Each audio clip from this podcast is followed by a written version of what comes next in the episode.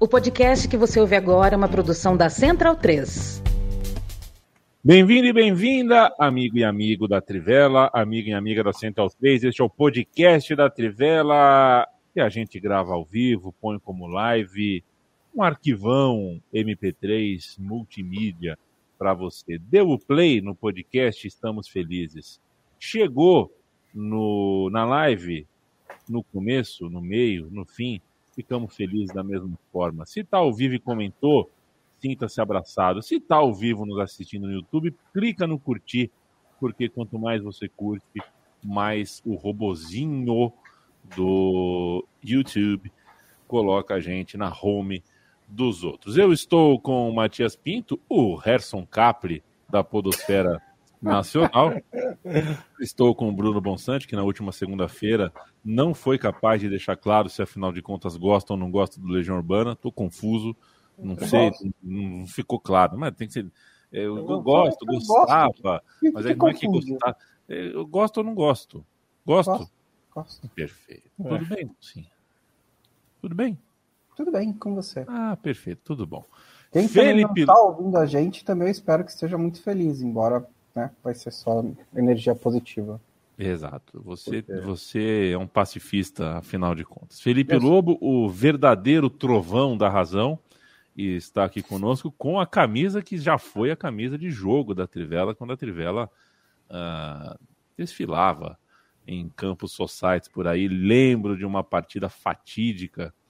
É, fomos jogar futebol, o time da Trivela, com ouvintes e tudo mais, e dois joelhos foram embora no mesmo jogo. Aquilo foi uma tarde. Ah, e, e, e, foi logo depois que eu, que eu cheguei. Eu não quero, não, não, não quero saber se tem alguma relação de correlação, é. né? Mas eu cheguei, Felipe Lobo e Escudeiro, os dois tiveram. Os joelhos deles fra fraquejaram ao te ver. Aliás, Matias, você deveria ter ido embora depois da primeira jogada naquele dia. Porque você entrou é, e fez uma gol puta jogada, não foi um gol, não, foi um golaço, matou no peito, cortou, tabelou. Era hora de você sentir a coxa, embora ia ficar na cabeça de todo mundo. Falou, porra, o cara é craque, meu. Depois, é, com o tempo, a gente vai nivelando, mostrando a nossa realidade. Somos jogadores uh, mundanos, medíocres. né? Mundanos, medíocres. Estamos aí. E o Leandro Stein está aqui com a gente, uh, com a camisa do Borussia Dortmund certa vez meu tio perguntou: é Borussia Dortmund? Eu falei: é. Ele falou: por que, que é BVB? É... Aí eu falei: cara, não me vem com alemão. O Leandro Stein certamente sabe dizer de cabeça o que é Borussia Würzburg, é, alguma coisa. Tudo bem, Stein? Tudo bem, não. É... O V é Verein, né? Não é. É, é Verein Borussia. Então é. Não é exatamente é, não tem exatamente a palavra, mas gosto muito do Borussia Dortmund, né? Lembra muito a infância e um dos primeiros, o primeiro jogo de futebol internacional que eu me lembro assim foi o, Borussia Dortmund e Cruzeiro na finada Copa Interna, Intercontinental barra Mundial Interclubes, um 2 a 0 fácil para o Borussia Dortmund com o Cruzeiro reforçado por estrelas do Botafogo. Né? Estrelas essas do quilate de Bebeto, Gonçalves, é, o Gonçalves, o peruano Palácios, Donizete, né? Donizete Pantera, Donizete Pantera também. Sim. E um, um, um, Cruzeiro que, enfim, que os cruzeirenses não fiquem bravos comigo, mas a gente já até contou essa história no meu time de botão, né? Tinha bons jogadores, claro, Marcelo Ramos, do qual sou fã, mas foi esquisitíssima aquela campanha, né? O Cruzeiro é, na primeira fase da Libertadores foi muito mal. Quase foi eliminado, terminou o primeiro turno quase eliminado, né? Depois o mata-mata, enfim. Só brilhou, brilhou mesmo no confronto contra o Grêmio, as quartas é... de final. Ah, e só para o, o Palácios ele não era do, do Botafogo, né? Ele veio contratado, ele era do, do Esporte Cristal, então teve uma passagem pelo México e depois ele veio para o Cruzeiro. E aquela Libertadores do Cruzeiro é muito na conta do Dida, né? Que o Dida pegou muito em toda a carreira, mas acho que aquela Libertadores talvez seja um momento muito fantástico do Dida que, é, que as pessoas não se lembram tanto, assim, não, não é tão mencionada assim quanto pela final de Champions pelo Milan, ou aqueles jogos contra o São Paulo na época do Corinthians, aquela Libertadores do Dida também foi um negócio impressionante. Manda um abraço para o Ross, manda um abraço para o Guilherme Kundlat, que fala que Balspielvaren Borussia. Pedro Lara Miranda, ouvindo o podcast Trivelli, jogando meu modo carreira com o União Berlim. Pô, modo carreira de técnico, né? Vocês precisam me dizer se esse novo FIFA aí, é, os campeões das, das ligas no modo carreira ganham os 38 jogos. Porque no 21 não dava para jogar. Né? O campeão sempre tinha 37 vitórias, um empate e zero derrotas. Aí não. Ô, louco! É, todas as vezes. Mas não isso só... é você deve jogar no modo Ultra Demônio lá, né? Que é o Não, Ultimate. É, é, é mal, era mal simulado mesmo. A simulação era mal calibrada. Então, nos cinco, pelo menos nas cinco principais ligas, todos os anos o campeão, é, que era Bayern de Munique, Paris Saint-Germain, Juventus, e na, na, Inglaterra mudava, variava do ano. Na Espanha também, Barça ou Real, era 36 ou 37 vitórias em 38 jogos. Caramba, é... não testei isso ainda não. Eu, eu até é. comecei uma carreira lá, mas agora eu tô, tô é, empenhado em entender o Ultimate Team. Agora eu já tenho, acho que eu entendo Ih, mais ou menos. Perdemos, hein? Perdemos o. É, o auxílio de. É, até porque a gente está publicando muito conteúdo disso, eu preciso entender alguma coisa, né, do que está se colocando lá. Pedro Arissa. Pro João, João Berlini, pro Thiago Arantes, que são mais espertos nisso. Ah, não sabia que o Thiago Arantes estava mexendo com isso aí, não. Thiago Arantes, inclusive, é influencer de FIFA. É, no Twitter, ele criou um Twitter só para isso, porque ele ah, já tinha depois... saído do Twitter. Me passa no chat privado aqui, é, porque. É FUT, não... já deixa aqui para você que está ouvindo também. É FUT, ah. F-U-T, né? FUT, é FIFA ah. Ultimate Team, underline Arantes. É o, e ele tá com um canal no YouTube que a gente até reproduz alguns vídeos de vez em quando. Que danado, hein? É, no site, né? Do canal dele. Ele dá dicas de Ultimate Team. Ultimate Team é até que, até que é legal. Eu sempre achei meio mala, mas você precisa entender que é uma lógica que não tem nada a ver com futebol. Aí. É, então. Aí, é eu, eu tenho. Cartas. É, é, tenho... é, um álbum de figurinha, só que você joga com os jogadores do seu álbum. É basicamente eu isso. Eu tenho pavor do Ultimate Team, mas amo o Thiago Arantes e amo o Felipe Lobo. Se vocês estão falando, eu acredito em vocês. Pedro Arissa, que crocodilagem do tricolor com o Crespo. A gente vai começar com esse assunto, Pedro Arissa. Eu não acho crocodilagem. É, um abraço para o Felipe Melo, que não é aquele, mas é o nosso. Muito triste com o meu tricolor das Laranjeiras. O jogo foi até que interessante ontem, mas ao mesmo tempo, corintianos e tricolores estão muito chateados com as atuações. Eu fiquei meio surpreso, porque eu vendo o jogo, né, num lugar neutro assim, achei que o jogo foi o que eu esperava. Um jogo razoável só, mas tá bom. É perder de 1 a 0 em Itaquera, enfim. Rafael Ferreira, Vitor Marques, Arthur Freitas, Uh, Lucas Pereira Martins. O Matias Pinto é o seguinte: manda um abraço para todo mundo que está nos, no, nos ouvindo. Matias Pinto é o seguinte: é, por que, que eu não acho que foi uma crocodilagem? Eu vou usar um exemplo, mas a gente pode achar outros exemplos, tá? É, é só pensar um pouquinho a gente vai achar outros exemplos. É, Ricardo Gareca no Palmeiras, talvez até o Osório no São Paulo. É... é que, que, o Osório não foi demitido, né? Ele, é, ele saiu com uma seleção, é verdade. É. Eu, eu, na minha cabeça estava o Gareca no Palmeiras. Se ele for pensar outros aí, eu não, não. É. sei. Não, não, não, sei. O que me veio agora, eu não vou, não vou ficar perdendo tempo puxando pela memória.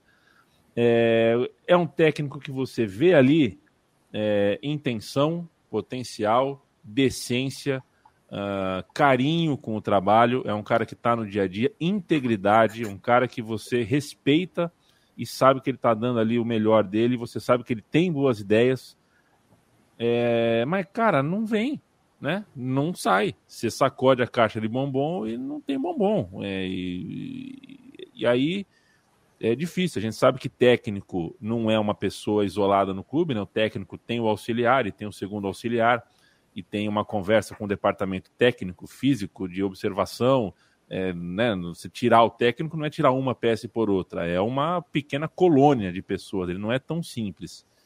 Mas eu não acho que foi injusto. Acho que. Eu, se eu trocaria, não trocaria, talvez não trocaria.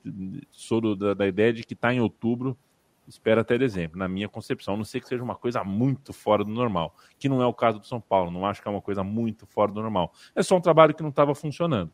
Essa é a minha visão. Quero te ouvir sobre demissão do Crespo, chegada do Rogério Senna em tempo recorde. É, é, só, só, usando o eufemismo, né? Não foi uma demissão, foi um comum acordo, né? Por conta agora do regulamento é, tá da CBF, mas enfim.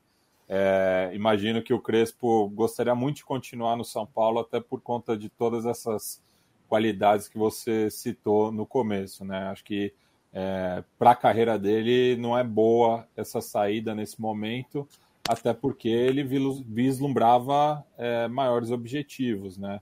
É, acho que ele almejava justamente seguir para 2022 e começar o trabalho do zero, né? Porque no caso do Crespo, ele começou a temporada 2021 no São Paulo.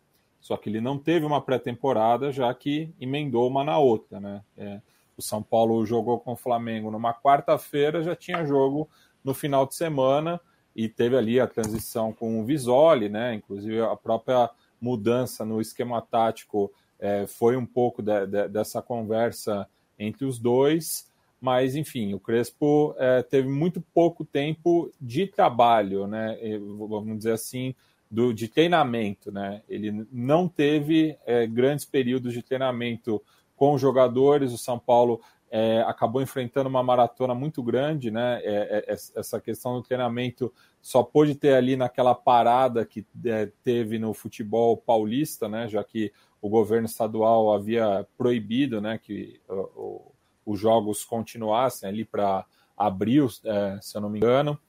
É, então o Crespo não teve tempo de, de é, conhecer assim direito o, o, o, os jogadores, né?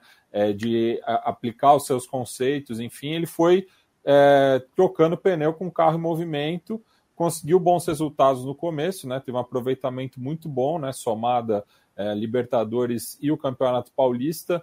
É, na fase, é, na primeira fase de ambas as competições só teve uma derrota em cada.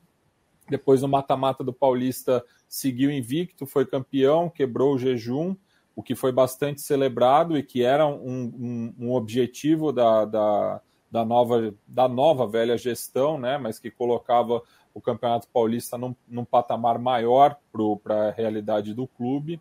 É, e, e, a torcida tem muito é, agradecimento ao Crespo por conta dessa conquista. A gente vê pela reação aí nas redes, né? Muita gente está decepcionada com a diretoria por essa demissão. Está bem dividido, né? Assim, tem, tem muita gente que concorda com, com você que o trabalho não era bom já nessa nesses últimos é, dois meses, pelo menos, né? Somada aí as eliminações na Libertadores e na Copa do Brasil, até pela maneira como se deu. São Paulo é, fez boas partidas de ida e foi péssimo na volta, porque em, é, em, ambos os casos precisava do resultado, precisava do gol, né? É, foi colocado entre as cordas. É, enfrentou muito problema de lesão, de é, desfalque por conta da, da, das seleções é, acabou perdendo o seu camisa 10 também numa saída tumultuada. Então, é muito disso acabou minando o trabalho dele e é, ele recebia essas garantias da diretoria. E daí eu acho que é, é houve uma. Não lembro agora o termo que o espectador colocou aí, mas é, houve uma covardia, né? Porque ele joga na segunda, é, entre terça e quarta, é, é tomada essa decisão, ele acaba demitido e o Rogério já dá o treino é, de noite, né? É, saiu para todo mundo. O São Paulo publica uma nota no começo da tarde de quarta-feira e à noite o Rogério já está dando treino no Morumbi. Então, é, o, o, que demonstra que é, era algo já premeditado, né? E só para finalizar, estava é, tendo essa queda de braço com alguns do, dos jogadores é, mais experientes, né, citando nominalmente Orejuela, Reinaldo e Benítez, e os três é, começaram hoje de titulares na partida contra o Ceará, que enquanto a gente está gravando, São Paulo está empatando em 1 a 1 no Morumbi. é, com uma péssima atuação, principalmente dos dois laterais. O Benítez até está fazendo um jogo é, bom, mas os dois laterais muito abaixo, o que não justifica essa titularidade.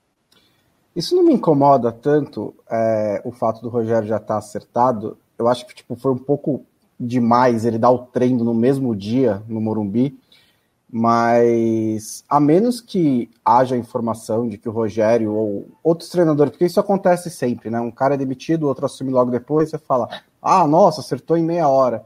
Mas assim, a menos que o treinador que está chegando, a gente tem informação que ele ligou para o presidente do clube e falou, ó, demite aí que eu vou, eu acho que não tem problema o clube, antes de demitir, é, procurar suas opções, né? Eu acho que é até responsável que faça isso, porque uma das informações mais importantes na hora de você tomar a decisão de demitir ou não o treinador é qual você vai colocar no lugar. Se o São Paulo não tivesse o Rogério Ceni engatilhado para colocar no lugar, talvez ele desse mais uma ou duas semanas para o Crespo. Talvez ele, mesmo assim, demitisse e colocasse o treinador.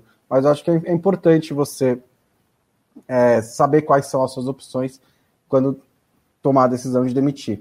É... E, no, e, no, caso do Rogério, acaba sendo bastante natural por conta da, da, ligação dele com o clube e tudo.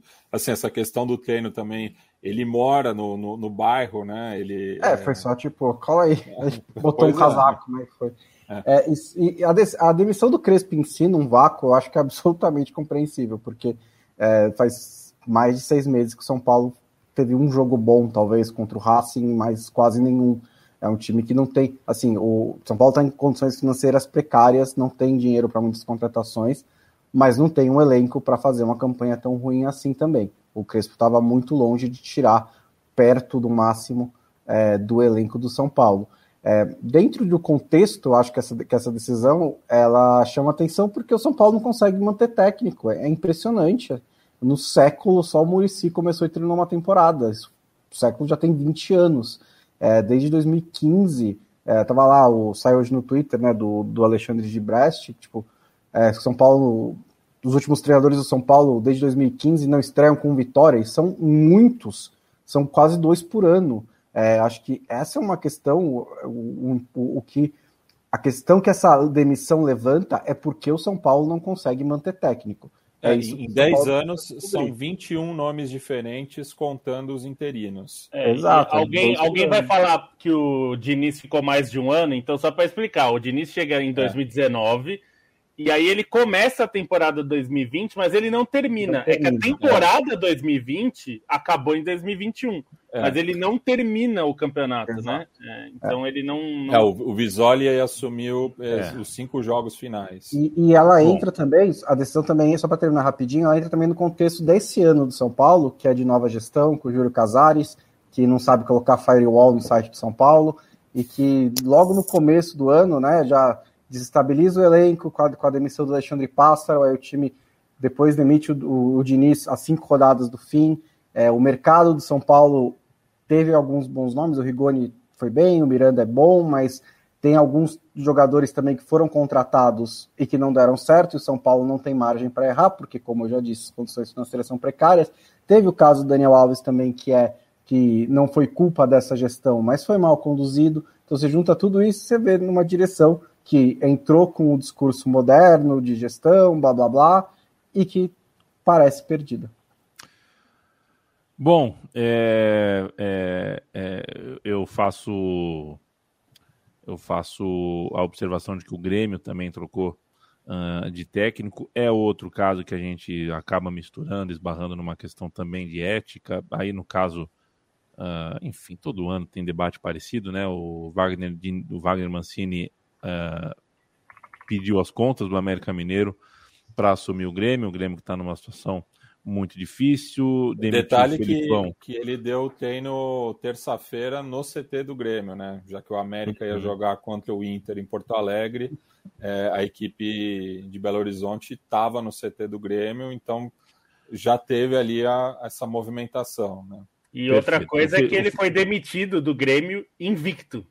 É, quatro o vitórias, Felipão... dois empates o Felipão campeão da Libertadores pelo Grêmio, campeão da Libertadores pelo Palmeiras, campeão mundial pela seleção brasileira, voltou a esses lugares participou de campanhas de rebaixamento no Palmeiras, o 7 a 1 com a seleção brasileira e é bem preocupante a situação do Grêmio no caminho uh, nessa luta contra o rebaixamento que se acontecer. Ainda não foi anunciado, tá? Só para deixar claro que o Perfeito. gravando os jornalistas 8, 8 é, a, a Rádio né, Gaúcha é, a Rádio Gaúcha confirmou que já está acertado. O Globo Esporte, o GE. Globo, também confirmou. É que o Grêmio ainda não anunciou porque é. o América chegou a divulgar um vídeo hoje, mais cedo, com Wagner Mancini chamando os torcedores para ir para o próximo jogo. E aí eles apagaram, né? Evidentemente, e, o que já e, é um sinal. É. E só um detalhe que o, o Filipão não tinha aproveitamento de rebaixada, né? É, o que o, o, começo do Grêmio no campeonato foi muito ruim a, com o Thiago Nunes, que agora é o atual treinador do Ceará. Quero mandar um abraço pro, eu não sei se é DIS ou DLLS, viu? É, obrigado aí pela, pela ajuda, boa noite. Vocês são gigantes, um verdadeiro achado nesse universo tóxico e raivoso que infelizmente prevalece no jornalismo esportivo. DLLS, eu vou te contar uma história. É, é, certa vez chegou um colega de profissão no nosso estúdio, a gente ia gravar um programa é, especial sobre um time de futebol do continente, não do Brasil, um clube do nosso continente. E a gente, enfim, a gente conhece, eu conheço né, amigos que torcem, né, que são uh, de fora do país, torcem por esse time. Eu falei, pô, uh, vem assistir a gravação, é sobre o time do seu coração tal. E aí ele chegou e quando encontrou esse nosso colega de profissão, ele mostrou a carteirinha de torcedor. Assim, falou, eu torço para esse time, eu sou desse país tal.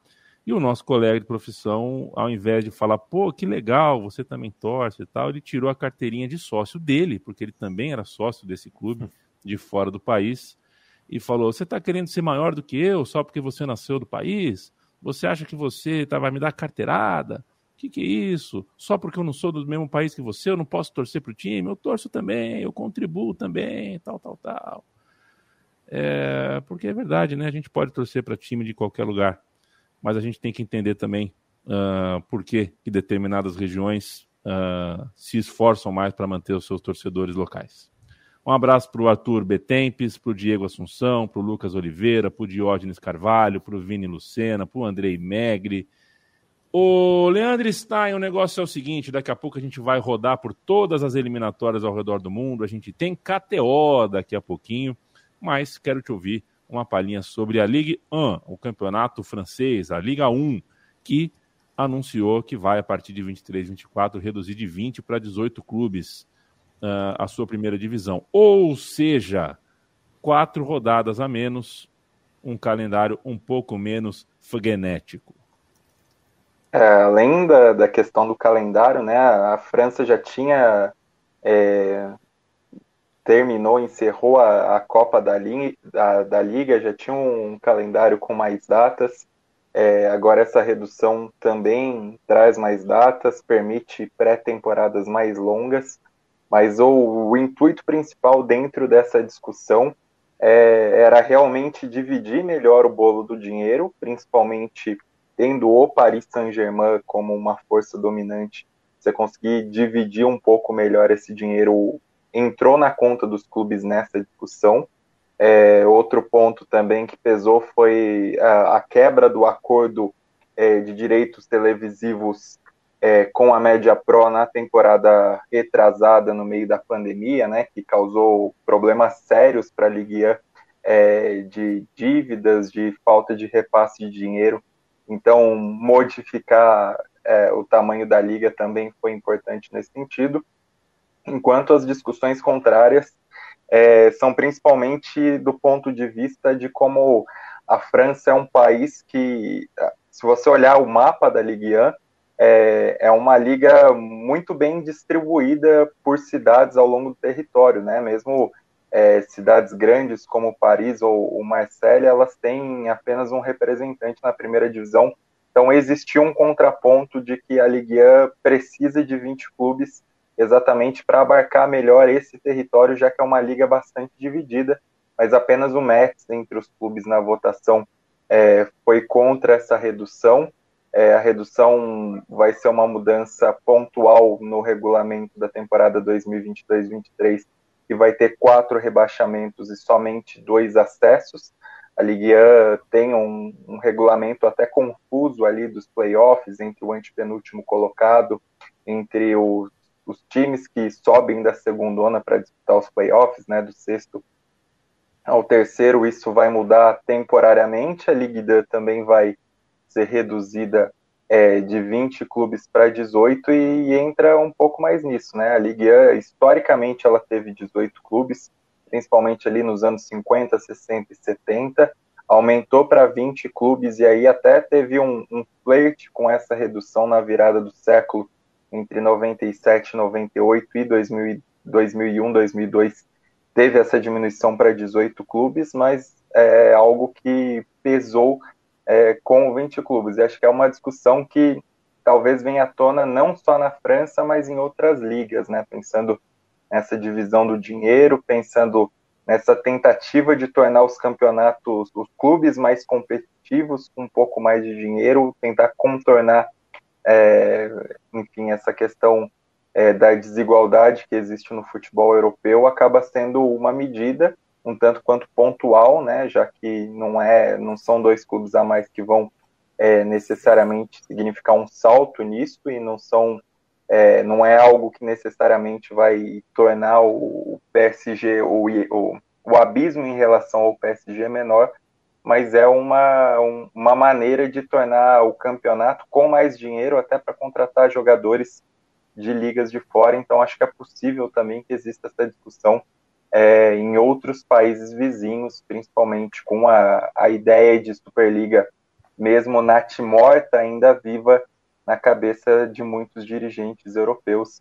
Então, acaba refletindo dentro de um contexto específico da França, algo que acaba sendo bem maior dentro do futebol da Europa e dentro das modificações recentes de, de concentração de dinheiro em poucos clubes, enfim, de, de todos concentração de dinheiro de TV em, em, poucas ligas, né? Se a gente pensar na Premier League, então acaba sendo um reflexo dentro disso para tentar aumentar essa competitividade dos clubes é, dentro do país, mas olhando também para a Europa para ter mais dinheiro nesse contexto.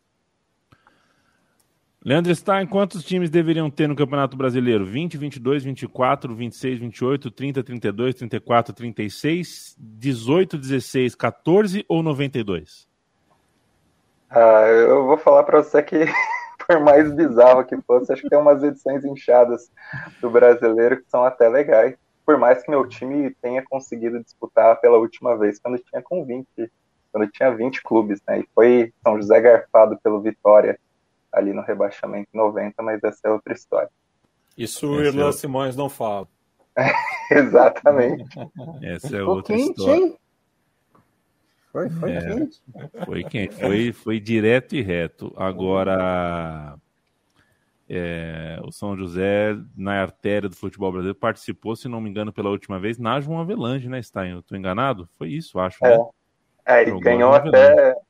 Foi o. Acho que eram 116 clubes, né? O São José foi uhum. exatamente o último colocado dos 116 e ganhou. Lembro uma matéria na placar, inclusive, na época garoto com 10 anos, fiquei orgulhoso de ver o São José, apesar da situação. Uma matéria, depois, anos depois, fui ver quem assinou a matéria, PVC. É verdade, é verdade, teve isso. Lucas Oliveira, brigadão. Você fala umas coisas aqui que não, não existe. Isso, ter, ter meu nome eternizado, tá? não é um privilégio. Ao fim da carreira, ter o Neymar com mais jogos do PSV, não é diminuir o tamanho dele no mundo do futebol? Não, é, sei lá sei lá. É, é ah, uma boa acho, pergunta. Não. É uma boa pergunta, mas são você pode ser, Você pode jogar a carreira inteira no Bordeaux e ser eternizado no futebol. Não é muito problema. Então, uma vez a gente recebeu um, um, um, também um torcedor do Bordeaux lá no antigo estúdio. O cara era fã do Wendel. É, é não, com todas as ressalvas, o PSG é. é um grande da época do Neymar, né? Sim. É um e é um grande do país, né? É um é. grande do país, mas é um, é, mas é um grande da Europa no, na época do Neymar. Ele tá lá num momento de alta do PSG, né? O Gabriel escreve aqui que nós somos o melhor sexteto do futebol no país. Ele está se referindo, claro, ao Nino, que seria o sexto membro. Mas hoje é diferente. Nossa, Hoje a gente tem um sexto né? homem. Irlan Simões entrou no ar nesse momento. Irlan Simões, o negócio foi, é o seguinte... Foi só chamar, ó. As foi, pessoas estão tipo, falando aqui que o, São, que o São José foi roubado pelo Vitória em 1990. É, procede? De nascer ou não tinha nascido. Não tenho culpa ah, nenhuma disso. Aí você não sabe de nada. É isso? Sou, tá sou, sou inocente, confesso que sou inocente. Tá o cara bom, ainda entra direto da rede, né? Alô, louco. Não, aí, aí foi. Só faltava uma música de Juliette e um cacto aqui. botar o estereótipo. Aqui, ó, o cacto ali. Daqui a pouco eu falo de Juliette. Dos mapas. E Lance Simões, eu que... Não, só falar, você me chamou mais cedo, né? Porque eu tirei a noite hoje pra correr, acabei de chegar, quando eu o celular, eu vou dar um punho. Um atleta, né? Boa noite, galera. É, Orlan, eu vou te explicar. Tá todo mundo surpreso aqui, só eu que não. Eu quis desfazer o roteiro hoje. Eu fiz uma desobediência com o roteiro. Eu queria ter falado, se eu for escrever, eu queria ter três minutos de você, porque eu queria contar uma história que eu já acabei, que acabou que eu já contei essa história. Mas eu queria só fazer perguntinhas rápidas para você, tá? Você nasceu aonde? Salvador. Ok. Você torce para qual time de futebol? Vitória. Esporte você, Vitória. Você torce para qual time de basquete? Torci pelo Vitória Universo por alguns meses antes de fechar o time. Ok. Você já visitou quantos países? Cinco, talvez. Quantas Acho cidades? Quantos estados? Assim, estado, Cidade, estado. Mas... Né? Tá, mas continua torcendo pro Vitória. Sim, sem dúvida. Tá, você está em liberdade, né? Você escolheu isso, é a sua vida. É a minha vida. Mesmo morando no Rio de Janeiro há sete anos. Perfeito. Moro no Rio de Janeiro há sete anos, inclusive. Eu só queria é, mostrar para as pessoas que existem pessoas como Irlan Simões que uh, torcem para os seus times, escolhem os seus times e torcem ao longo do, da, da, vida pelo time que escolheram torcer. Era só isso, Virlan. Na verdade, eu queria só. Uh, ah, para quem não está entendendo, né? Porque eu, é, é um tema muito bizarro esse da gente querer cagar regras sobre o time dos outros. É, e o futebol brasileiro é tão profundo, tão profundo, tem tantas camadas de compreensão que a gente uh, ignorá-las uh, me deixa às raias da loucura mesmo. No fundo, era só um pretexto para te ter aqui, Irlan. Um beijo para você. Ah, tá. Obrigado. Vocês estão fechando já, não? Não, não, deixa, Nossa, deixa quer ficar aí com a gente? Quer ficar aí? aí? A gente vai falar de eliminatória da Copa do Mundo. Eu acho que para você isso aí não, né? Pra você. Isso aqui não tá chato, galera. Se quiserem mudar a pauta depois, eu vou aqui, bebo uma água e você me volta, porque isso aí é chato pra caralho. Não aguento mais que esses babas. É jogo demais e pouca emoção. Puta merda, bicho. Na moral. E agora inventaram a Nation League lá na Europa, né? Que aí você tem a Euro, a Euro você tem a eliminatória de a Nation League, vai inventar outra coisa daqui a pouco. Mas é isso, qualquer coisa, chama no zap lá se for falar de, dessa treta toda aí. Tamo aí, viu? Defenda os seus clubes. Defenda os seus volto. clubes. Valeu, Pode falar depois desses movimentos, esses movimentos depois, viu, galera Trivela, da Trivela, uh, em outros países, viu? porque isso também acontece em outros países, que parece que é só no Brasil que a gente incita o ódio, né? É engraçado esse, esse termo aí que inventaram esses dias. Inclusive, inclusive na Inglaterra tem o jogo das três da tarde lá que eles não transmitem da Premier League. Uma das razões é para isso, né, Irlanda? É para eles é, eles, eles incentivam que as pessoas. Essa é a razão, na verdade. É, eles incentivam, eles incentivam que as pessoas, ah, no, no, horário tradicional inglês de futebol, que é sábado, três da tarde, vá ver é. o, time, o, seu time da cidade. Vá ver o seu ah. time Então, esse, esse horário não pode transmitir jogo. É, então, a estreia do Cristiano Ronaldo, por exemplo, no Manchester United, não foi transmitida para a Inglaterra, só para o exterior. É, a Inglaterra é um negócio. Caralho. Agora é um negócio tão maravilhoso que isso foi é, sugerido pelo, pelo, presidente do Burnley em 1960 e pouco, e 50, 60 anos depois eles ainda não decidiram mudar. Eles ainda estão falando, não, é assim mesmo, mundo, então, né? sempre foi assim, vai continuar sendo. fantástico. Presidente do Burnley. Eles falam, vá, vá, ver o seu time na sua é. cidade. Na sábado, três da tarde, é o horário tradicional das divisões inferiores também. Né? É, porque foi quando eles estavam começando a, a discutir as transmissões, né? E aí o medo era justamente que se passassem os jogos, o cara não ia, ia ficar vendo o Manchester United de Liverpool em vez de ver o seu time local, isso é muito forte lá, né? E aí isso foi mantido durante as décadas. É, o Burnley vai lembrar também, pelo visto.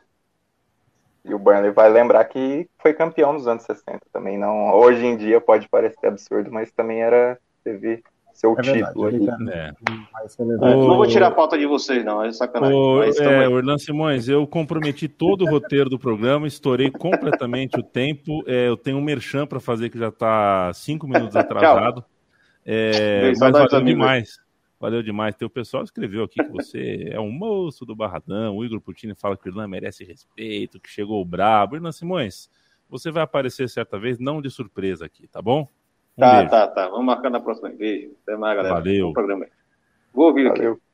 Boa, garoto. O Irlan Simões, eu peço desculpa à, à, redação da Trivela que fez o roteiro. Eu queria entrar com o Irlan Simões, eu queria que ele ouvisse uh, a história que eu contei há pouco. Quero mandar um abraço para Letícia. Tô ligado agora, Letícia, que aqui na, na, no, meu, no meu coisa aqui aparece escrito assim: Shield W Cat. Agora eu já sei, é um gatinho né? É um desenho de um gatinho, Letícia, é, é, que está sempre aqui presente. O, o, Lobo e Bruno Bonsante, peguem os seus papéis. É hora da gente falar de KTO. Se você não conhece, venha conhecer a KTO, um site uh, de apostas esportivas e nossa apoiadora, nossa parceira aqui no podcast, a quem manda um abraço para toda a equipe. Você tem na KTO um suporte em português que é fácil, rápido nas redes sociais, no próprio site e ótimas cotações para você fazer uh, a sua. É sempre bom lembrar, é um site de aposta para a gente apostar dinheiro, mas aposte sempre aquilo que você pode perder.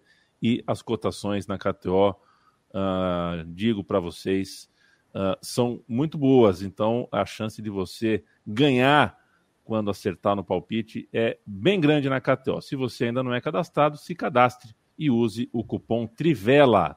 Com esse cupom Trivela, você ganha 20% de free bet, ou seja, 20% do que você colocar como primeiro depósito no cadastro volta para você. É... A gente toda semana, toda quinta-feira, faz né, o Lobo e o Bonsa dão três uh, três palpites, três palpites e falam para o nosso ouvinte, para o nosso amigo, para nossa amiga, uh, uma sugestão, vem na nossa ou não. Na última semana, o Lobo acertou duas, errou uma. É, e o Bruno Bonsante, idem, acertou duas, errou uma. Não, é, não, opa! Opa, Bruno Bonsante, meus para, acho que é a primeira vez que a gente tem um gabarito aqui. O Bruno Bonsante acertou. Hoje eu vou começar com o Bonsa, então. Bruno Bonsante, você semana passada acertou as três. Isso. Você acertou as três. Isso significa que o que você falar agora vai se tornar dinheiro para o nosso ouvinte. O pai do Bolsa tá ficando rico por causa dele. É. Ele tá, meu amigo, mas ele tá fazendo umas apostas meio aleatórias também, que eu já falei para ele parar, né? Só para seguir as dicas. Não, não, não mete 50 contos numa vitória do Brentford, não. É, eu vou começar os três jogos do sábado, é, dois na Alemanha e um na Inglaterra. Primeiro na Alemanha, o Union Berlim vai enfrentar o Wolfsburg. O Wolfsburg é um dos bons times da Alemanha, ali do segundo patamar. O Union Berlim também não está muito longe disso. E são dois times que estão é, no momento em que não fazem nem tomam muitos gols. Né? O Wolfsburg fez nove e levou oito. O Union Berlim fez dez e levou nove. E aí eu acho que no encontro esses, esses dois times é possível que não saia muitos gols. E eu achei que a cotação tá legal para o menos de 2,5 gols a 1,75, esperando um jogo mais travado entre União Berlim e Wolfsburg numa liga, a Bundesliga, que geralmente tende mais a over, né? Uma liga que sai bastante gol. Mas o União Berlim, especificamente, é um time que costuma travar mais os jogos. Depois, às 11, Manchester City e Burnley no Etihad Stadium. Esse é um dos, jogo, dos jogos mais é, constantes da Inglaterra. Os últimos quatro Manchester City e Burnley no Etihad Stadium foi, foram 5 a 0 para o Manchester City. O jogo anterior foi 4 a 1 para o Manchester City. Quando o Manchester City recebe o Burnley, ele costuma golear. E a linha de gols não está tão baixa assim, né? Eu sugiro o, acima de 3 gols por 1,60. Então, nos últimos 5 jogos, saíram 5 gols em cada. Eu tô nessa aposta, se sair 3, você não perde nada, se sair 4, você ganha 60%. E para terminar, depois. Ah, não, na verdade, eu, eu escolhi o, o, último jogo da Inglaterra também, Brentford e Chelsea, a vitória do Chelsea por 1,62. A, a odd está alta porque o Brentford tem complicado os grandes nesse começo de temporada, é a sensação da Premier League. Ganhou do Arsenal, empatou com o, com o Liverpool. É, mas o Chelsea é um time bem sólido, que não vacilou ainda na temporada. Os dois jogos que não ganhou foram contra é, Liverpool e Manchester City. E eu acho que consegue essa vitória mesmo fora de casa, um time mais forte, atual campeão europeu.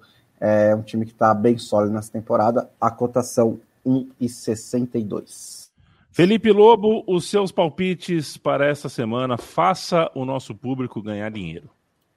Bom, é, Juventus e Roma é um jogo do campeonato italiano. A Juventus jogando em casa está pagando 1,90 pela vitória da velha senhora.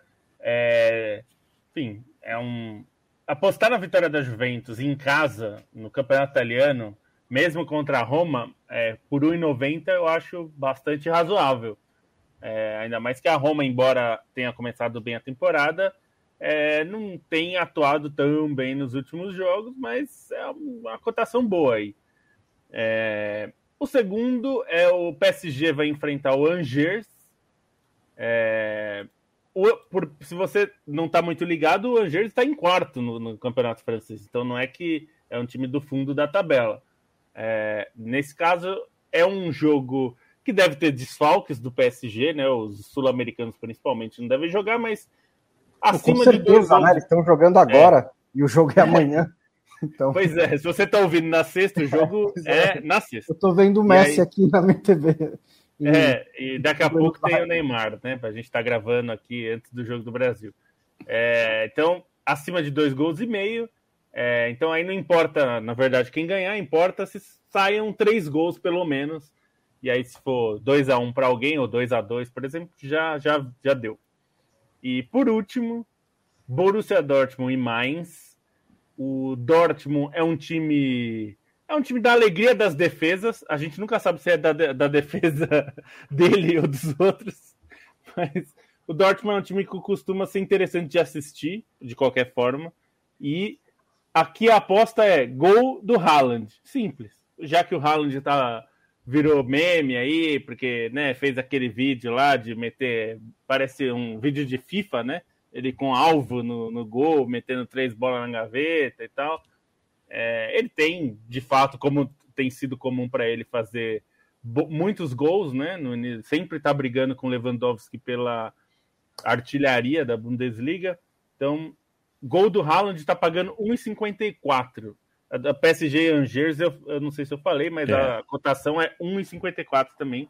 Então, é, essas são as três desta semana. Eu vou falar um negócio para você, Felipe Lobo. Eu, eu não jogo muito, né? Mas eu vou acessar a KTO, eu vou fazer o meu cadastro, eu vou colocar o cupom e vou colocar dinheiro na 6. Quinta-feira que vem. Vamos ver quanto você, quanto você vai ganhar.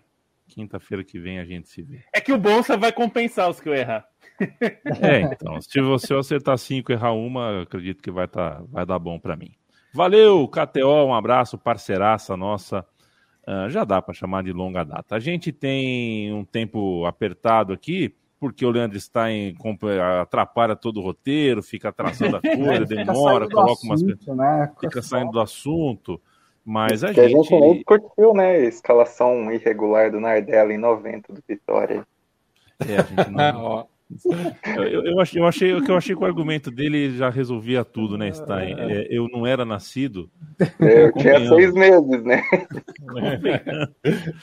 Convenhamos, a gente sabe o que aconteceu antes da gente nascer, gente. Peraí. Tá, tá claro. Uh, faz uma. Vamos falar de eliminatória de Copa, Stein? E eu vou querer começar pela Ásia, quero te ouvir. Bom, a Ásia é aquela confederação em que tudo costuma ser mais do mesmo, né? Acho que é, tem algumas brigas interessantes nesse início. É, a rodada do Grupo A dessa desse a segunda rodada dessa data FIFA teve o, o, confronto direto entre Irã e Coreia do Sul. A Coreia do Sul até abriu o placar inteira e o Irã empatou por 1 a 1. Arábia Saudita, é, Emirados Árabes Unidos, Iraque teve um empate emocionante em 2 a 2 mas acho que é o, o, destaque desse grupo A que vale a gente prestar atenção um pouco é o Líbano, que ganhou da Síria por 3 a 2 é, num jogo teoricamente fora de casa, né? Teoricamente, porque principalmente nas eliminatórias asiáticas, por conta de protocolos de Covid, é, os jogos estão acontecendo muitas vezes em campo neutro. Esse jogo foi na Jordânia, né? A Síria também tem toda a questão da guerra civil e o Líbano com isso pinta na terceira colocação. Acho que pelo que tem que a gente tem visto nessas rodadas iniciais, né, foram quatro de dez até agora, é, Irã e Coreia do Sul são mesmo os grandes favoritos às vagas diretas, ainda que Coreia do Sul não tem se apresentado com, com grande consistência. O Irã estava até num período de entre safra depois o Carlos Queiroz, mas começou bem essa fase decisiva das eliminatórias, mas acho que vale prestar atenção no Líbano aí, que ocupa por enquanto a terceira colocação, que levaria para a repescagem, mas acho que nesse grupo aí pode sair também para a repescagem o Emirados Árabes Unidos, que em teoria, da, entre Líbano, Emirados Árabes Unidos, Iraque e Síria, é em teoria a seleção mais forte, né? Tem até aquele é, um dos autores dos gols nessa rodada foi o brasileiro Caio, que chamou a atenção de muita gente numa edição recente do Mundial de Clubes e, e é naturalizado emiratense. No grupo B, acho que tem a, a grande história por enquanto, que é a situação do Japão, né? O Japão nesse momento está fora da zona de classificação até para repescagem com seis pontos, porque uma grata surpresa tem sido o Oman, Oman que venceu o Japão fora de casa na primeira rodada, um, uma zebra histórica, se a gente pode considerar assim.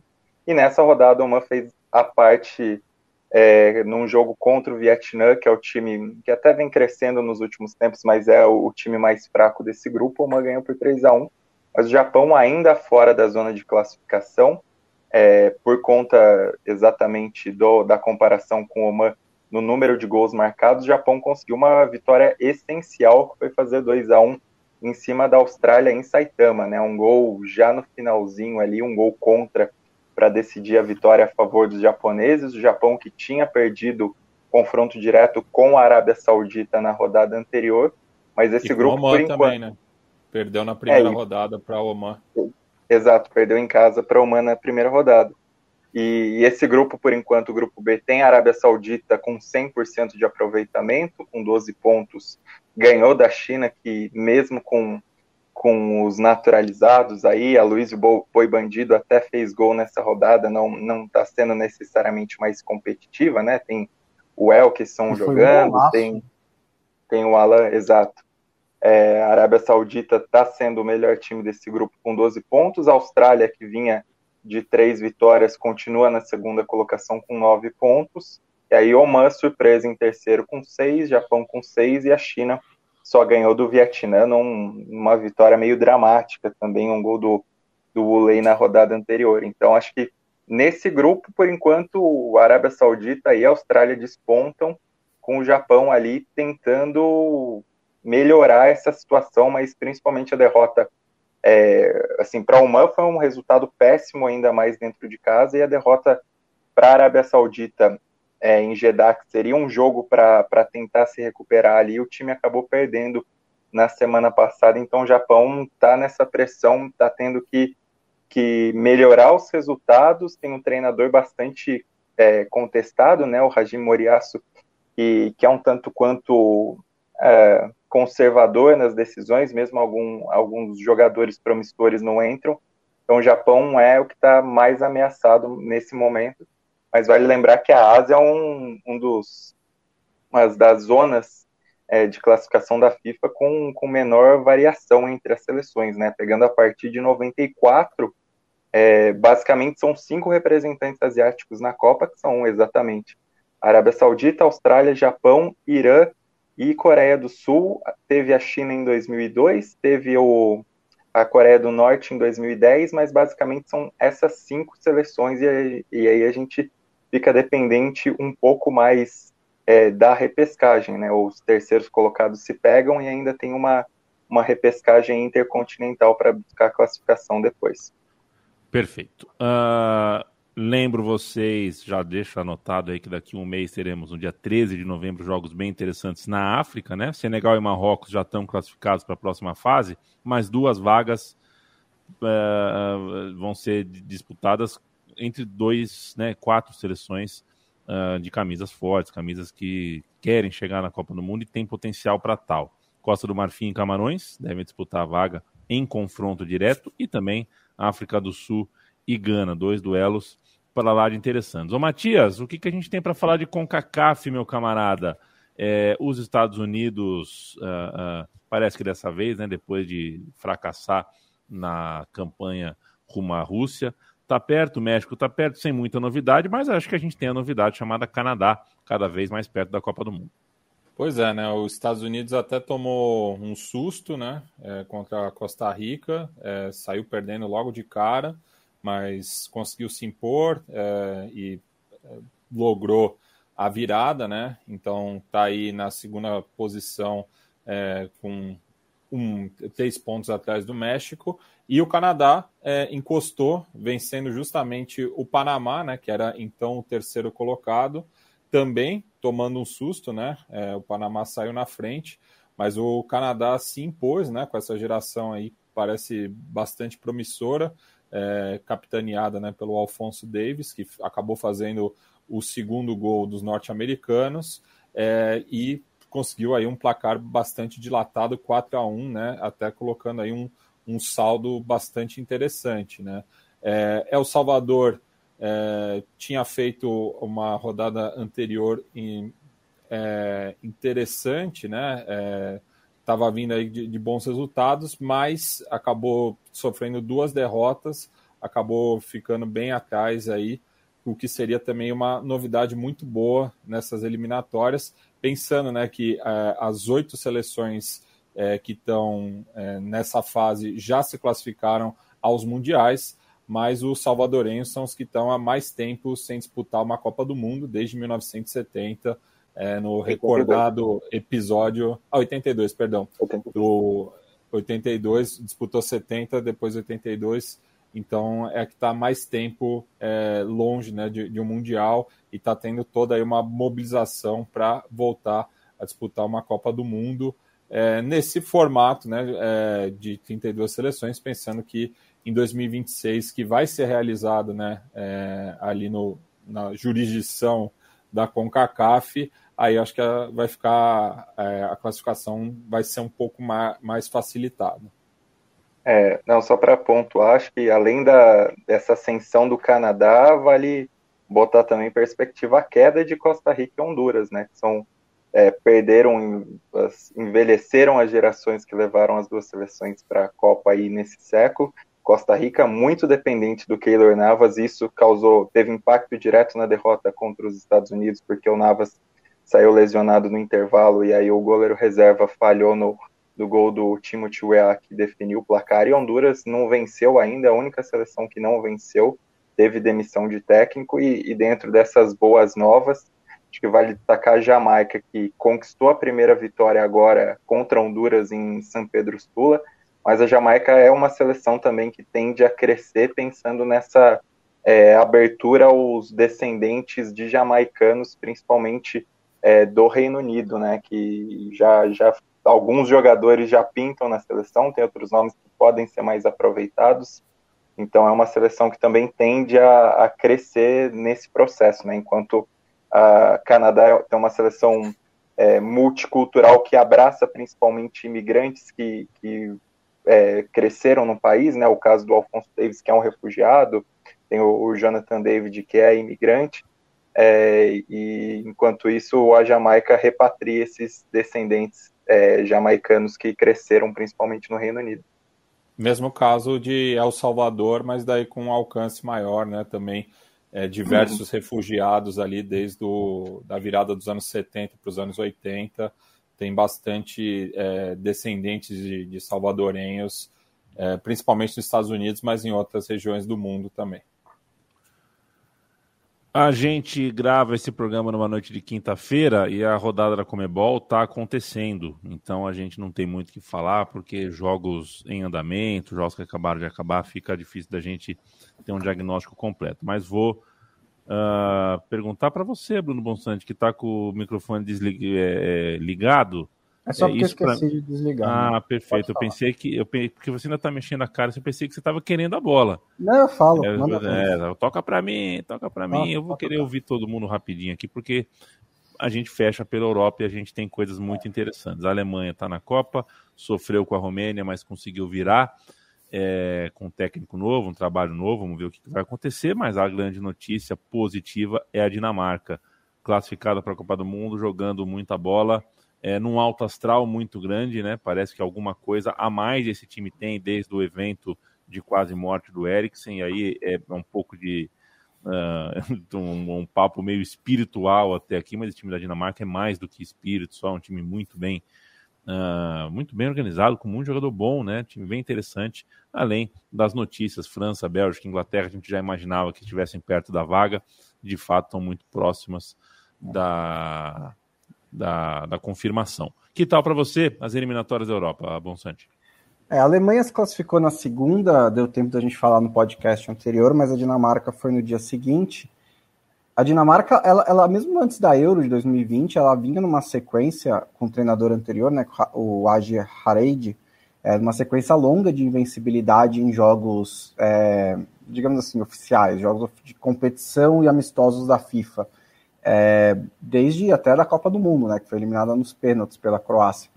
E aí o Casper Rijalmundi assume e dá sequência a esse trabalho, né? A, a, a Euro que eles fizeram é, não foi um ponto fora da curva nesse crescimento da seleção dinamarquesa nos últimos anos. E eles confirmaram isso de uma maneira brilhante, com uma melhor campanha das eliminatórias. Né? São oito vitórias em oito jogos, 27 gols marcados e nenhum gol sofrido. É uma campanha perfeita. É, o grupo não era dos mais complicados, mas poderia ser equilibrado se a Dinamarca não tivesse se imposto como a seleção grande do grupo. Foi isso que a Dinamarca fez. Era um grupo que não tinha outra seleção, não tinha seleções né, campeões do mundo, não tinha seleções com jogadores famosos e tudo, com Escócia, Israel, Áustria, Ilhas Faroe e Moldávia. Mas poderia complicar. A Áustria fez uma Euro razoável, uma Euro boa. A Escócia complica, né? Então é, é muito relevante a campanha com que a Dinamarca se classificou a Copa do Mundo. A Inglaterra poderia ter se classificado, mas não nem conseguiu ganhar é, da Hungria e nem a Polônia também tinha que ter empate entre Polônia e Albânia. A Bélgica poderia se classificar, mesmo sem entrar em campo, mas Gales ganhou. É uma situação bizarra nesse grupo, porque tanto Gales quanto, quanto a República Tcheca já estão classificados para a repescagem, porque um deles vai ser o melhor vencedor de grupo da Liga das Nações, né? Acho que podemos explicar um pouco isso. É, a repescagem da, da UEFA para essa Copa do Mundo vão ser 12 times e só três se classificam o meio da repescagem, né? São 10 vencedores de grupo e só três se classificam. E dois deles vão por, por meio da Liga das Nações. E aí eles vão dividir em chaves com jogos de é, só jogos de ida, né? Só um jogo, jogo único em campo pré-determinado, semifinais, finais, os vencedores chegam no, na Copa do Mundo. Então ficou bem pegado. E, e, isso é importante porque a gente tem umas situações em que seleções grandes podem cair nessa repescagem. Por exemplo, a Suécia pode se classificar para a Copa do Mundo na próxima rodada. A Suécia tem dois pontos de vantagem para a Espanha, enfrenta a Geórgia, enquanto a Espanha pega é, acho que a Irlanda do Norte, né? Que a Espanha pega isso, a Irlanda do Norte. Então, assim, um tropeço da Espanha, uma vitória da Suécia, a Suécia tá lá e a Espanha cai para repescagem. Portugal tá atrás da Sérvia. Tem um jogo a menos, é verdade, mas está atrás da Sérvia. E enfrenta a Sérvia. Então vai ter, na última rodada, um Portugal e Sérvia que pode decidir as coisas.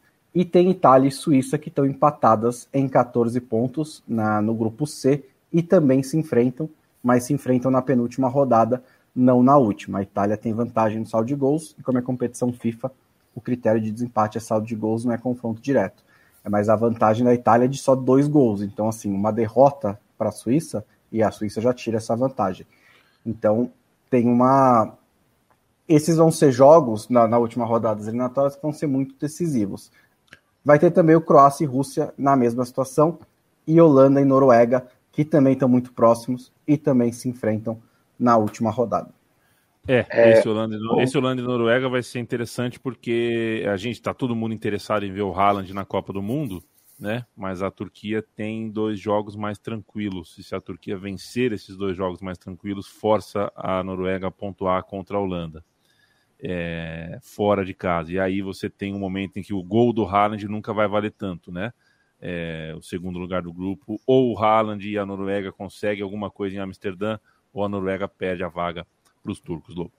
É, acho que essa situação aí, o mais, o mais perigoso, me parece, é que, por exemplo, em 2018 a, a, a Itália ficou fora da Copa na repescagem, mas era uma repescagem, até como a gente estava falando aqui antes do programa, estava falando com o Stein, com o Bonsa, é, e o Stein até lembrou, na, na, na, eliminatória passada, metade da repescagem se classificava, né? Era um confronto, e de volta e acabou. Agora você tem que passar por várias fases para se classificar e em um jogo só, né? Então, quer dizer, não tem margem nenhuma de erro, né? Um jogo como a Itália fez contra a Suécia é, em, na, na Suécia, né? Que perdeu o jogo jogando horrivelmente, já era, já está fora da Copa.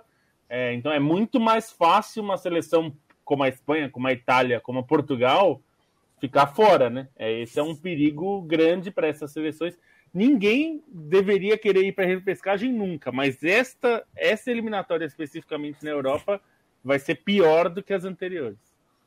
É, só para explicar um pouquinho, para lembrar, antes, a partir de 98, né, o modelo básico eram nove grupos em que passavam os líderes, e aí, enfim, os times da, da segunda colocação às vezes tinham um que se classificava direto, às vezes um, tinha um que tinha repescagem intercontinental, mas basicamente eram confrontos diretos ali entre si, é, de ida e volta para decidir quem se classificava, né? Dessa vez, é, acho que é, é uma situação muito mais aberta, porque são realmente 25% das vagas, né? São três vagas para 12 seleções que vão para essa repescagem. Agora, nesse modelo de eliminatórias, o número de grupos aumentou para 10, até por isso teve essa alteração, teve esse impacto é, no número de vagas, embora a Europa continue com 13 vagas na Copa, como na Copa passada, descontando o país sede, e, e aí vão 25% dessas 12 seleções para repescagem.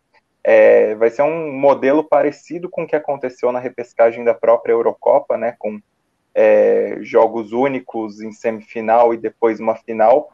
E é importante também a pontuação nessa fase para os segundos colocados, porque os seis melhores segundos colocados, eles vão ter o direito de decidir em casa esse jogo da semifinal. Então, num jogo único aí de 90 ou 120 minutos, essa possibilidade de jogar em casa conta muito. E aí, na decisão em si, vai ser sorteio do mando de campo. Mas é, é capaz de ser um. Ter grandes zebras nisso, né? Se as seleções maiores bobearem dentro disso, a, a chance de, de zebra é grande. Acho que dessas aí, se fosse apostar em alguma, eu apostaria na Espanha para cair fora, porque a Suécia realmente tem um jogo mais acessível na próxima rodada para conseguir manter a diferença. E aí depois a Suécia só precisaria segurar o empate contra a Espanha na última rodada em Sevilha. E acho que vale destacar também nesses resultados desse, dessa data FIFA na Europa, é, de seleções que podem ir para a repescagem. Acho que no grupo da Dinamarca, a Escócia teve um resultado muito expressivo contra Israel num, num 3 a 2 no Hampton Park com gols 49 do segundo tempo, é, num confronto direto ali entre as duas seleções, a Escócia pleiteando ir para a repescagem, pleiteando voltar à Copa do Mundo pela primeira vez desde 98, um resultado muito importante dentro desse confronto, né? Israel vinha é, bem nas eliminatórias na medida do possível, até chegou a incomodar a Dinamarca em certo momento até tomar uma traulitada no confronto direto contra a Dinamarca. Então a Escócia, que por mais tenha sofrido na rodada é, passada contra a Ilha Sparrow, ganhando só por 1 a 0 fora de casa, teve esse resultado, esse peso no confronto direto, um resultado até significativo diante das discussões de que Hampden Park seja demolido, né? Tem até é, Queen's Park tentando recuperar a propriedade do estádio, então um momento muito importante. E a própria Turquia, né, acho que vale destacar, estava entregando o resultado contra a Letônia fora de casa, conseguiu uma virada sensacional aí com gol aos 54 do segundo tempo, então também foi um resultado grande num grupo que tem três seleções de muito peso e, e provavelmente uma dessas seleções não vai conseguir nem repescagem por meio da Liga das Nações, né, com, com Noruega e Turquia aí nessa briga e, e, a Holanda um passinho à frente, a Holanda que também aproveitou muito bem a, o chamado do, do Danjuma, né? Acho que um cara que vale destacar aí, que tem feito boas partidas pelo Villarreal e, e conseguiu aproveitar essa oportunidade. E o Noah Lang também do Clube Brugge, que também foi usado bastante nessa data FIFA e foi bem. A Escócia depois quase entregou os pontos que tinha ganhado contra Israel para Ilhas Faroe. Foi um gol aos 86 minutos, deu a vitória por 1 a 0 para a Escócia. E só para pegar isso da Noruega, na, na Euro, a Noruega caiu na repescagem. Ela estava lá também, né? E perdeu para a Sérvia, que depois foi lá e perdeu para a Escócia. É, que foi também uma meio zebra ali, porque a Sérvia é mais forte que a Escócia, mas no, é, isso foi foi uma, uma, uma, pequena surpresa, né? A Sérvia teria força para chegar na Euro, mas teve que passar por esse caminho da repescagem e foi eliminado pela Escócia, mas teve um monte de jogo emocionante, com disputa de pênalti, gol no fim e tal. É um formato meio louco que vai causar algumas zebras, mas é interessante de acompanhar. Perfeito, senhores. O Diógenes Carvalho elogia a mandíbula do Felipe é, Lobo, é verdade. Não, o Felipe Lobo, de fato, ele tem o, a mandíbula bem uh, angulada, digamos assim, né? É, Felipe Lobo é um homem bonito. Felipe Lobo é um homem bonito. Edson Santos fala que Grécia deve estar corrigindo alguma coisa que a gente falou, algum lapso aqui. Nosso Alexandre, falando em refugiados, ontem o Pérolas Negro conseguiu acesso a uma competição nacional. Parabéns. É, ótima história essa do Pérolas Negras, né? É, nossa, gente, é tão legal. Eu ia falar no, lá atrás, quando eu estava atrasando o programa, pô, cadê o Vavassori? Pelo menos um dos Vavassores vieram hoje. Um abraço pro Leonardo Vavassori, tamo junto. João 2021, o melhor podcast do futebol. Mundial. É que os dois são Leonardo, né? É, os dois são Leonardo é, esse, esse, é o Leonardo com dois N's que está presente. Isso. É que tem um que é Valvassori, né? O outro é Valvassori, é. mas é fantástico. Isso, isso é. Ah, posso pedir uma crítica, uma crítica de cinema para o nosso crítico de cinema Bruno Bonsante? que ah. o Diógenes Carvalho perguntou: o que, que, vocês acham de Ted Lasso? Como ele. Eu agora eu assisti, viu, Bonsa? Mas ah, assistiu? Você... Assisti, mas você está habilitado mais que eu para falar. Bom, primeiro que não é cinema, né? Televisão, mas tudo Pô, bem, mas... hoje já tá meio confuso essas coisas, né? Mas uh, eu adorei. Eu vi as duas temporadas inteiras já e eu gostei bastante do, do tom, da maneira como eles é, tratam o futebol, respeitam o futebol, né? Mesmo sendo uma série mais americana, eles respeitam bastante o futebol, apesar de algumas piadas, mas é normal e são boas piadas. É, e eu gosto bastante do tom, principalmente do tom otimista, né? Que acho que a gente está precisando hoje em dia de uma figura como o Ted Lasso, que está sempre de alto astral e acho que tudo vai dar certo e que. Onde assisto? É, na Apple Plus. Ah, é, é Apple TV, né? Apple. É, eu, a segunda, eu, eu, a segunda temporada é um pouco mais, mais dark, né? O criador da série levou um pé na bunda, né? então que ele ficou um pouquinho mais deprimido na hora que ele estava escrevendo, então... Mas é, mas é gostosinha a série mas, mesmo. É... Mas a, a, a, série é muito gostosinha e vale a pena ver, boas atuações, bons personagens, é uma, uma, uma comédia, mas é uma comédia que fala de algumas coisas bem interessantes, bem sérias, também vale a pena assistir. É, eu, eu, eu, não dou conta, eu não dou conta de mais de dois serviços de streaming. Eu tô só em dois. É. é. Só para pegar a correção do Edson. É 9,90 também, né? Vocês, dá para assinar e cancelar é, depois. O, não, o Edson mais uma Santos, né? o, de... o, Edson Santos escreve aqui que a Espanha é, era isso, né? Na fala sua, é. né, Stein? A Espanha isso, vai pegar a é. Grécia na próxima rodada, isso, né? Espanha e Grécia, Geórgia e Suécia, um jogo mais acessível para a Suécia, ainda para poder é, decidir contra a Espanha em Sevilha. A Espanha pega a Grécia em Atenas, inclusive. Lembrando que a Grécia tirou ponto da Suécia, né, Stein? É, Exatamente. Então é um adversário perigoso. Gol e do só Brasil. de Ted, só de Ted Laço, o que, que dá para dizer, eles tiram alguns baratos da própria cultura americana, né? Porque os jogadores falam, como assim? Não tem rebaixamento? Aí o assistente dele fala, é, eu sei, é estúpido.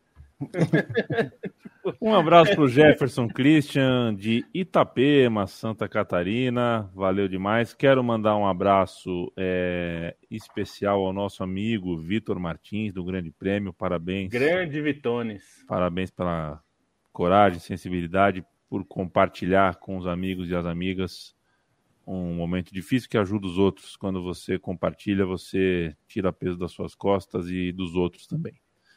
Valeu demais, Vitor Martins. E olha só, senhores, é a hora do tchau. O Matias Pinto vai se despedir e dizer para o nosso público como que faz para ajudar o estúdio da Central 3. Então você entra lá em apoia.se barra Central 3 com o numeral e vai ficar sabendo como pode ajudar aqui o nosso estúdio ficar em pé, de onde eu estou falando, né? Ao fundo aqui o Mané Garrincha, com um outro jogador ali mediano do, dos anos 60. É, então tá, tá tudo explicadinho lá e a gente agradece o apoio que tem sido muito importante, principalmente aí é, nesses 18 meses de pandemia. O Felipe Lobo vai se despedir contando para o nosso público como faz para ajudar a redação da Trivela. É, você vai lá também no apoia.se barra Trivela, vai poder ver como nos, nos ajudar. E se você lá é um apoio mensal, assim como o da Central 3. E se você quiser dar um apoio eventual, assim, digamos, acordei feliz, quero dar um pix para Trivela. Você manda um pix para pix pix@trivela.com, qualquer valor. Quer pagar um café para nós? É, manda lá, pix@trivela.com que estamos aceitando também. Bruno Bonsante, um beijo. É o meu nome. Boa noite e um beijo para todos vocês. Leandro Stein, um beijo e boa noite. Um beijo, boa noite. Só para não deixar passar, Bolívia histórica hoje, 4 a 0 no Paraguai. Maior vitória desde o 6 a 1 contra a Argentina de Maradona em 2009, primeira vez desde as eliminatórias para a Copa de 94 que a Bolívia ganha dois jogos seguidos pelas eliminatórias.